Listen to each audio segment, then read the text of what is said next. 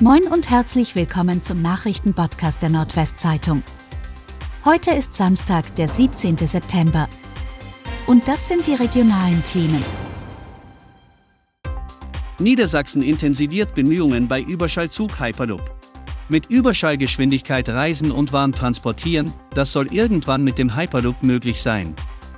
Eine Art Zug, der mit mehr als 1000 km/h durch eine weitgehend luftleere Röhre schießt.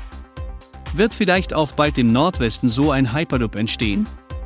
Auf jeden Fall ist man schon einen Schritt näher. Am Freitag unterzeichnete in Emden der niedersächsische Wissenschaftsminister Björn Thümler mit seinen Kollegen aus der Provinz Groningen eine Absichtserklärung für eine gemeinsame, grenzübergreifende Zusammenarbeit zur weiteren Erforschung und Realisierung des Transportsystems. In den Niederlanden befinden sich in Veendam und Groningen bereits erste Hyperloop-Teststrecken im Aufbau. Geflügelpest jetzt auch im Ammerland angekommen. Nachdem es bereits einen Ausbruch in Gerl und damit verbunden eine Schutzzone im Bereich der Gemeinde Edewecht gegeben hatte, ist die Geflügelpest jetzt endgültig im Ammerland angekommen. In der Gemeinde Wiefelstede ist in einer Hobbyhaltung der Ausbruch der hochansteckenden Vogelgrippe festgestellt worden, teilte der Landkreis Ammerland mit. Die 15 Gänse und 88 Hühner in Wiefelstede mussten getötet werden. Um den Betrieb werden jetzt eine Schutzzone mit einem Radius von 3 Kilometern und eine Überwachungszone mit einem Radius von 10 Kilometern eingerichtet.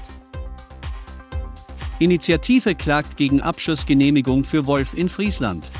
Der Freundeskreis freilebender Wölfe klagt gegen die Abschussgenehmigung für einen in den Landkreisen Wittmund und Friesland ansässigen Wolfsrüden. Ein gleichzeitig beim Verwaltungsgericht Oldenburg eingereichter Eilantrag habe zum Ziel, dass von der ungerechtfertigten Genehmigung so lange kein Gebrauch gemacht werde, bis über die Klage entschieden sei, teilte der Freundeskreis am Freitag mit. Das niedersächsische Umweltministerium hatte die Abschussgenehmigung für den Wolf am Mittwoch damit begründet, dass es in den beiden Kreisen seit Juli 2022 vermehrt zu Übergriffen auf Rinderherden gekommen sei. Auto fährt in Bremen gegen Straßenbahnwartehaus. Ein Auto ist in der Bremer Innenstadt in das Wartehäuschen einer Straßenbahn gekracht. Dabei sind drei Menschen verletzt worden.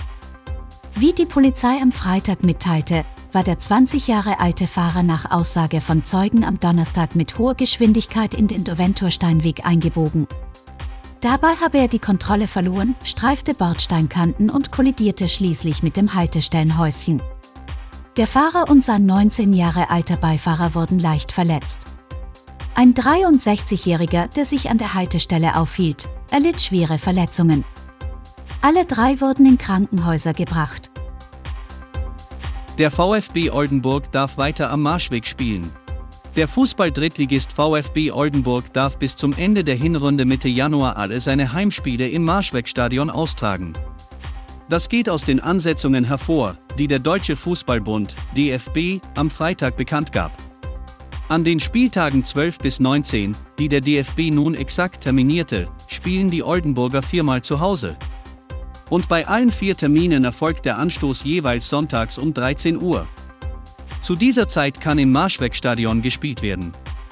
Das wäre beispielsweise nicht der Fall gewesen, wenn der DFB Abendspiele angesetzt hätte. Denn aus Lärmschutzgründen darf im Marschwegstadion nicht nach 18.30 Uhr angepfiffen werden. In diesem Fall hätte der VfB Oldenburg nach Hannover ausweichen müssen. Und das waren die regionalen Themen des Tages. Bis morgen!